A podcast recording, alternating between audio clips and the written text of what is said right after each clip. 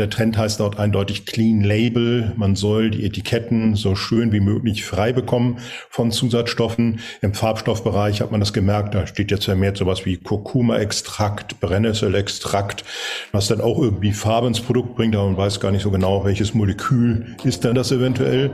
Und das hat sich durch alle anderen Funktionsgruppen jetzt auch durchgezogen. Also in spätestens zehn Jahren, denke ich, werden Sie wirklich auf kaum noch Produkten einen klassischen Zusatzstoff im Sinne der Edelmann finden.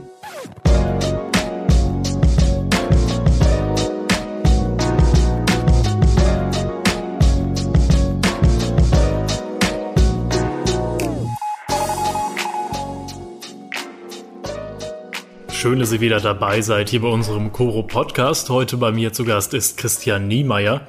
Sie sind Diplombiologe und Museumsleiter des Deutschen Zusatzstoffmuseums. Vielen Dank, dass Sie sich heute Zeit für uns nehmen. Gerne. Nehmen Sie uns doch mal mit auf eine kleine Museumstour. Ähm, was finden BesucherInnen in Ihrem Museum? Also ich würde jetzt mal vermuten, viele kleine Pülverchen in Dosen oder sowas. Also vieles sind wirklich weiße Pulver neben durchsichtigen Flüssigkeiten. Und die Ausstellung hier im Zusatzstoffmuseum ist ja relativ jung. Wir haben 2008 erst eröffnet, liegen mitten auf dem Großmarktgelände, also dem Handelsposten für Obst, Gemüse und Blumen in Hamburg. Und wenn Sie das Museum betreten, kommen Sie im Prinzip erstmal mit der Zeitleiste in Kontakt. Was war so die letzten paar tausend Jahre interessant im Bereich der Lebensmittel im Hinblick auf Zusätze, Verfälschungen oder Skandale? Und äh, die Ausstellung selber ist wie ein kleiner Supermarkt aufgebaut. Wir arbeiten da viel mit Fototapeten als Illusion. Man betritt also den Supermarkt und hat eben die Möglichkeit, neben den klassischen Regalen, die man kennt, auch ein paar der Zusatzstoffe sich anzuschauen. Von Gold bis Zitronensäure, von ähm, Natron bis vielleicht irgendeinem Harz und darüber sich mehr Informationen zu holen. Und so geht man langsam mit den einzelnen Funktionsgruppen Abteilung für Abteilung durch, beginnt so bei dem, was bei Obst und Gemüse eingesetzt wird und endet dann bei ganz neuen Stoffen, die in den nächsten Jahren zunehmend die klassischen E-Nummern Zusatzstoffe ablösen werden. Das Museum gibt es schon seit einigen Jahren. Ähm, was ist das, wo Sie merken, da sind die Leute am meisten verwundert? Ähm, Sie haben mir gerade schon gesagt, dass äh, zum Beispiel Gold als Zusatzstoff äh, existiert, das würde man äh, ja normalerweise nicht in einem Lebensmittel ähm, vermuten. Also was sind da die großen Aha-Momente, die die Leute so erleben, wenn sie in ihrem Museum sind? Es kommt immer noch an, die Leute sind ja so ein bisschen schon vorinformiert, wenn sie zu uns kommen, weil wir recht abgelegen sind. Ähm, für einige ist sowas wie goldener Haareffekt oder die klassischen Läuse, die als Farbstoff eingesetzt werden. Ähm, aber es gibt einfach Verwunderungen, auch in anderen Bereichen. Wir, wir klären ja auch darüber auf, wie viele Aromen, also Duftstoffe zum Beispiel im Einsatz sind. Ähm, und dann kann man sich erst als Verbraucher etwas vorstellen, warum vielleicht irgendwo ein Aroma zur Preisfindung notwendig wird oder welche Möglichkeiten einfach die Hersteller damit haben. Viele fühlen sich so ein bisschen betuppt, weil sie doch unsicher sind, ob sie im Supermarkt, wenn sie jetzt so eine Verpackung sich aufmerksam durchlesen, auch ausreichend Informationen bekommen, um ihr Einkaufsverhalten danach zu steuern. Gibt es dann auch so eine Art Gefühl des Betrogenwerdens? Also meinem Gefühl nach haben viele Menschen eher ein schlechtes Bild von äh, Zusatzstoffen. Gibt es dann so einen Moment von, ja, ach Mensch, ich werde hier von den HerstellerInnen ähm, in irgendeiner Art und Weise hinters Licht geführt? Ja, das ist ein bisschen die, die Problematik in Anführungsstrichen. Die Leute kommen rein, interessieren sich am Anfang eher dafür, was sind die fünf, sechs Stoffe, die ich vermeiden muss wissen aber gar nicht so viel über das Zulassungsverfahren und äh, wie lange es sozusagen überhaupt kontrollierte Tests an solchen Stoffen gibt. Und der Hintergrund ist oftmals das, was wir in der Werbung kennen, unterscheidet sich doch im erheblichen Maße von den Möglichkeiten der Herstellung heute industriell.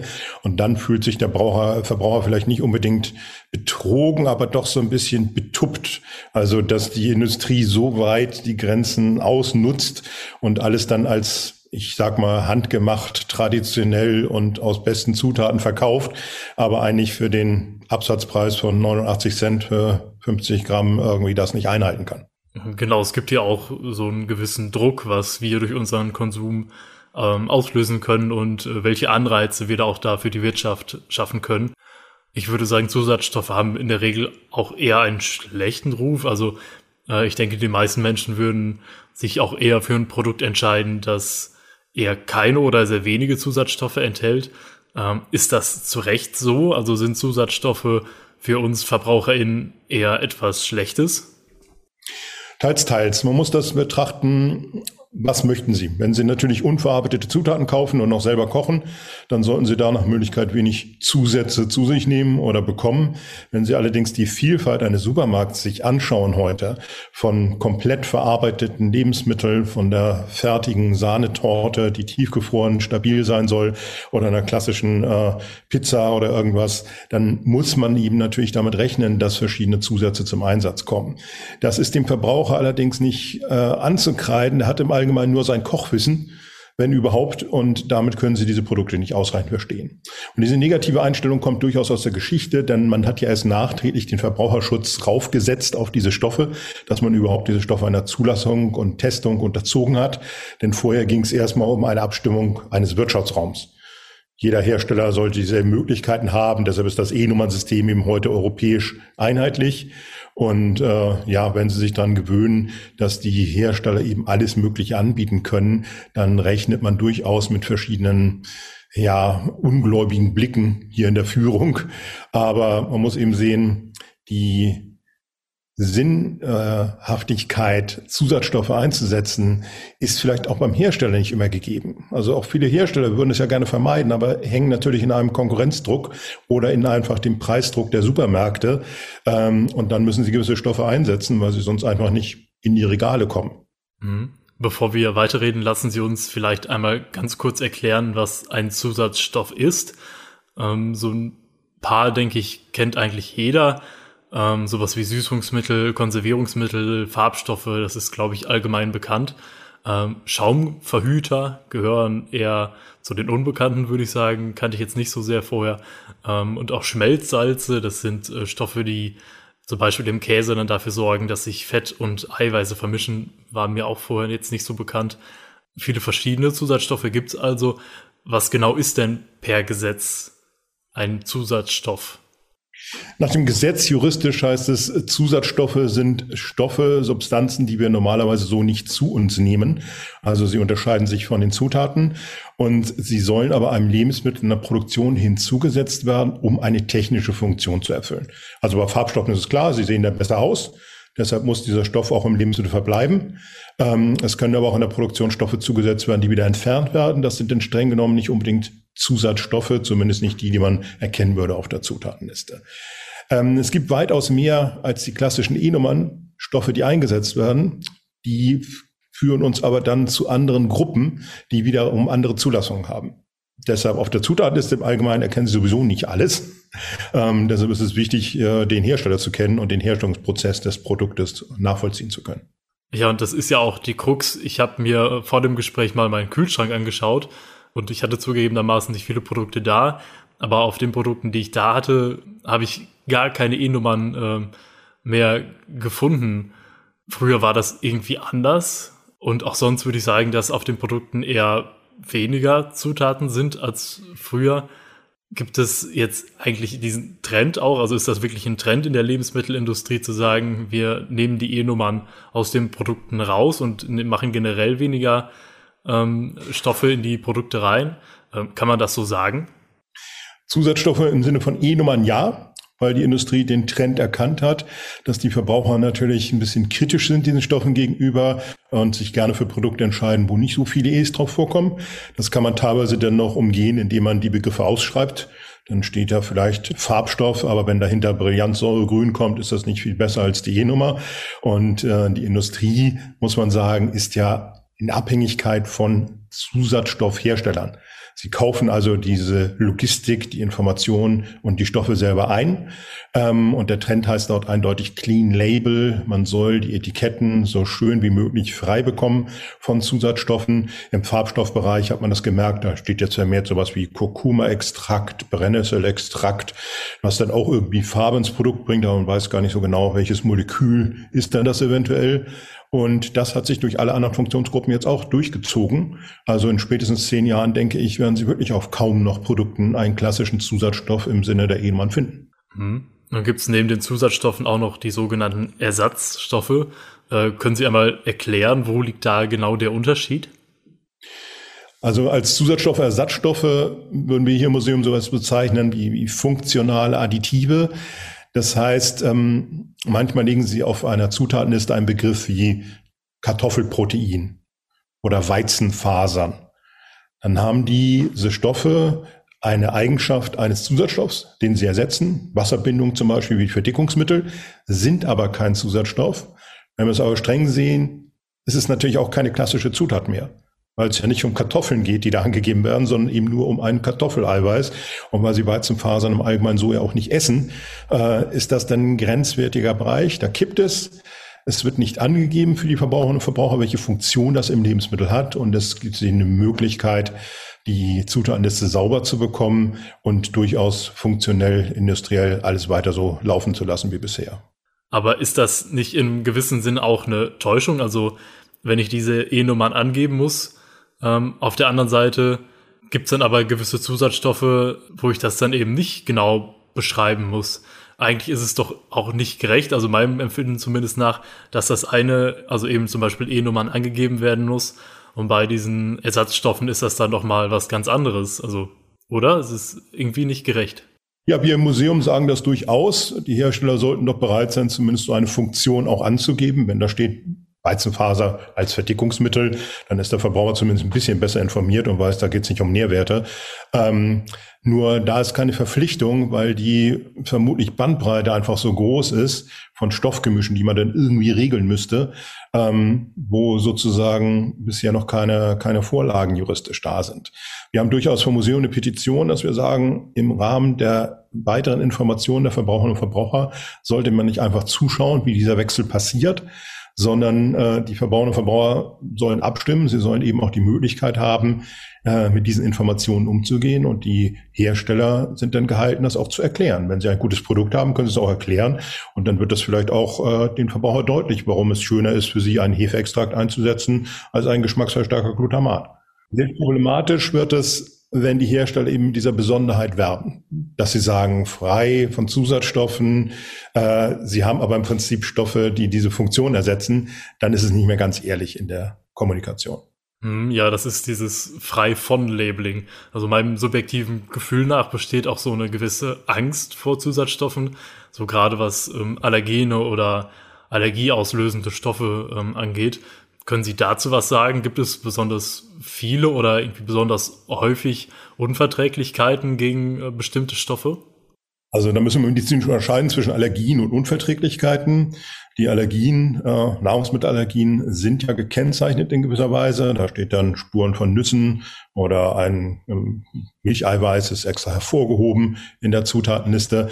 Aber es gibt natürlich im Bereich der Zusatzstoffe durchaus Stoffe, die in der Diskussion sind. Von rund 340 E-Nummern sind immer so 60 bis 70 in der Diskussion. Darunter auch Stoffe, die eventuell Unverträglichkeiten fördern weil sie für die Körperabwehr einfach gewisse Substanzen erst sichtbar machen, die vorher gar kein Problem darstellen würden. Und da ist dann die Frage, ab welcher Menge geht das los, beziehungsweise wir sind keine geklonten Schafe, wir funktionieren alle ein bisschen unterschiedlich. Wer reagiert wann negativ auf solchen Einfluss? Ganz besonders spannend finde ich da einen Fall aus Frankreich, äh, ist Ihnen bestimmt bekannt. Das ist die E-Nummer 171. Das wurde 2019 eingestoßen. Ähm, seit 2020 ist diese E-Nummer, das ist Titandioxid, ähm, in Frankreich verboten. Im Rest der EU ist das aber nach wie vor erlaubt, ähm, diese E-Nummer zu benutzen. Für mich als Verbraucher, ich muss sagen, mich verunsichert das in gewisser Weise, weil auf der einen Seite sagt die EU, ist okay, ähm, liebe HerstellerInnen dürft ihr verwenden und auf der anderen Seite sagt Frankreich dann, nee, ist äh, nicht in Ordnung, macht irgendwie ein mulmiges Gefühl. Wie schätzen Sie das ein? Es verunsichert die Verbraucherinnen und Verbraucher auf jeden Fall.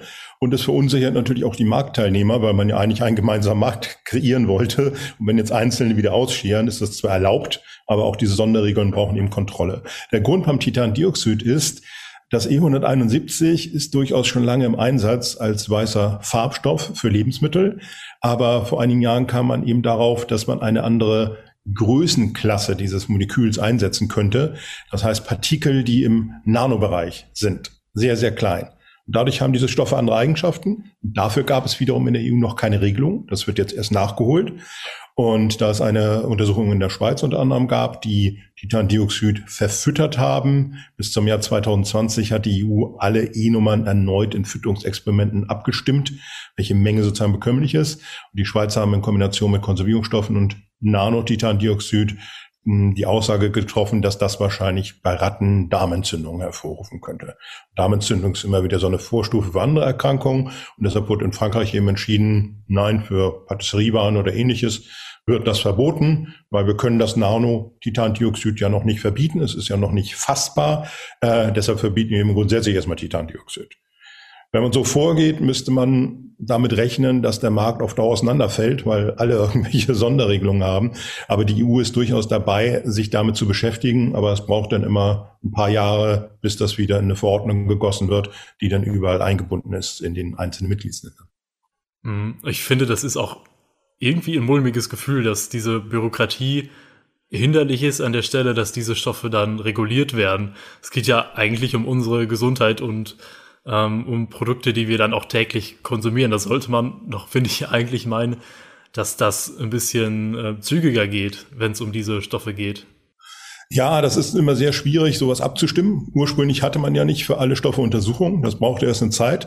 Und man muss sich auch einigen, wie müssen diese Untersuchungen aufgebaut sein. Deshalb kann ich schon verstehen, dass es ein langer Prozess ist. Grundsätzlich schützt juristisch gesehen das Gesetz aber, weil es sagt, Stoffe, die eigentlich noch nicht in der Anwendung sind, bedürfen erst dieser Zulassung. Und da ist aber eine, eine Lücke, weil man nicht genau eben die Stoffe fassen kann. Insofern wird es dann erstmal als Titandioxid im Nanomaßstab zum Beispiel eingesetzt, ähm, bevor man den offiziellen Zulassungsprozess durchläuft. Und das gibt es auch in anderen äh, Staaten, wo andere Regelungen sind. Das ist eine große Blase an Stoffen, die da genutzt werden, für die eigentlich nur der Hersteller einsteht, der garantiert, dass die wohl bekömmlich sind. Und in ein paar Jahren wird man vielleicht neue Erkenntnisse haben. Jetzt haben wir gelernt, es gibt viele Regelungen und äh, Bestimmungen um diese Zusatzstoffe und Sie haben eben auch schon genau das angesprochen. Es gibt einen ähm, großen Wettbewerb. Darum, deswegen jetzt auch die Frage, sind diese Stoffe eigentlich tatsächlich notwendig für unsere Versorgungssicherheit? Also ich denke jetzt da ähm, speziell so an Konservierungsmittel, braucht es die wirklich oder werden die einfach nur aus wirtschaftlichen Druck eingesetzt? Aber Konservierungsstoffen haben es natürlich vermehrt, dass Technologien zur Verfügung stellen, um sich Konservierungsstoffe zu ersparen. Das ist jetzt 1905, äh, 1900, äh, um 1900 angefangen, dass man sowas wie, wie Benzoesäure eingesetzt hat und das erste Mal Möglichkeiten hatte, aktiv gegen äh, Bakterien in Lebensmitteln zum Beispiel vorzugehen. Heute gibt es viele andere Methoden außerhalb des klassischen E-Nummern-Zusatzstoffsystems. Notwendigkeit für die Vielfalt dessen, was angeboten wird im Supermarkt auf jeden Fall. Sonst hätten sie nicht einen Nudelsalat, der wochenlang haltbar ist. Dafür muss man sich einiges technologisch oder mit Zusätzen ausdenken. Und dann ist natürlich immer die Frage, über welche Räume diskutieren Sie. Wenn Sie eine Großstadt haben wie Berlin, äh, da ist zwar die regionale Versorgung schrittweise noch möglich, aber für eine ganze Bevölkerung sind doch die Supermärkte da in erster Linie angefragt. Und wir haben uns einfach an vieles gewöhnt. Früher hat man, denke ich, noch viel mehr selber gemacht aus ganzen Zutaten. Heute ist das, was Sie kaufen, im Prinzip die Zeitersparnis. Das ist die Bequemlichkeit, die wir da eingehen. Und äh, die Sachen sind auch geschmacklich von der Konsistenz wesentlich besser, als sie vielleicht noch vor 50, 60 Jahren waren. Wir müssen damit in der Geschichte zurückgehen. Das machen wir durchaus auch hier auch in der Ausstellung. Wenn Sie sich einfach mal einen Supermarkt angucken, wie er früher aussah, nehmen wir so um 1960, da erscheint überhaupt in Deutschland in den Regalen das erste Mal im Kühlregal ein fertiger Pudding. Also ein angemischter Pudding in der Kühlung. Sowas gab es vorher nicht. Das war ein Phänomen. Und so sind eben schrittweise Produkte dazugekommen, teils sehr komplexe, verarbeitete Sachen, ähm, auf die wir vielleicht auch nicht so gerne verzichten wollen. Auch wenn wir gerne sagen, wir wollen uns regional, saisonal ernähren. Aber wenn man dann doch die Sachen einfach mal deutlich im Supermarkt leider rausnehmen würde, die dann wegfallen, vielleicht eher überlegen die Leute sich das dann nochmal. Also können wir schon sagen, unsere Faulheit in gewisser Weise fördert dann auch auf eine gewisse Weise den Einsatz von Konservierungsstoffen. Ja, aber das ist natürlich auch Freizeit, die wir wieder anders gestalten und äh, vor Streaming-Anbietern oder mit Kreativprozessen verbringen, äh, die wir sonst vielleicht äh, zu Hause hätten ins Kartoffelschälen investieren müssen. Ja, da haben Sie recht. Oder wir hören einfach in der Zwischenzeit ein paar Podcasts. Äh, macht ja auch ganz viel Spaß. Herr Niemeyer, zum Schluss, was würden Sie sagen, wo geht die Reise mit den Zusatzstoffen hin? Ähm, wenn wir jetzt, sagen wir mal, in fünf Jahren im Supermarkt stehen und wir äh, suchen uns einen Pudding raus oder einen Nudelsalat, ähm, kommen wir dann zurück zu einer natürlichen Schiene oder wird es eher so sein, dass immer mehr Zusatzstoffe verwendet werden und immer noch mehr Technologie eingesetzt wird? Ich denke, der trennt sich wirklich in zwei Richtungen. Einige Verbraucherinnen und Verbraucher, die eben Wert drauf legen, möglichst viel in der Hand zu haben und sicher zu sein, was dabei ist. Und dann diese schöne Welt, die einfach vorgegeben wird, dass man für hochverarbeitete Produkte ohne Zusatzstoffe, aber mit neuen Clean Labeling Stoffen sozusagen bearbeitet. Ähm, ich sehe das nicht unbedingt positiv, weil ich denke, die, die Verbraucher haben ein Anrecht darauf zu wissen, wie denn sowas hergestellt wird. Und sie sollen ja auch letztendlich die Entscheidung treffen. Die Politik verlangt es ja, dass sie sich selber entscheiden, äh, auch wenn sie gewisse Steuerungsprozesse eben immer mal wieder äh, erfahren. Deshalb, ja, wir werden bestimmt Stoffe nachregulieren die jetzt noch neu sind, die eben nur als Weizenfaser oder Kartoffelprotein deklariert werden.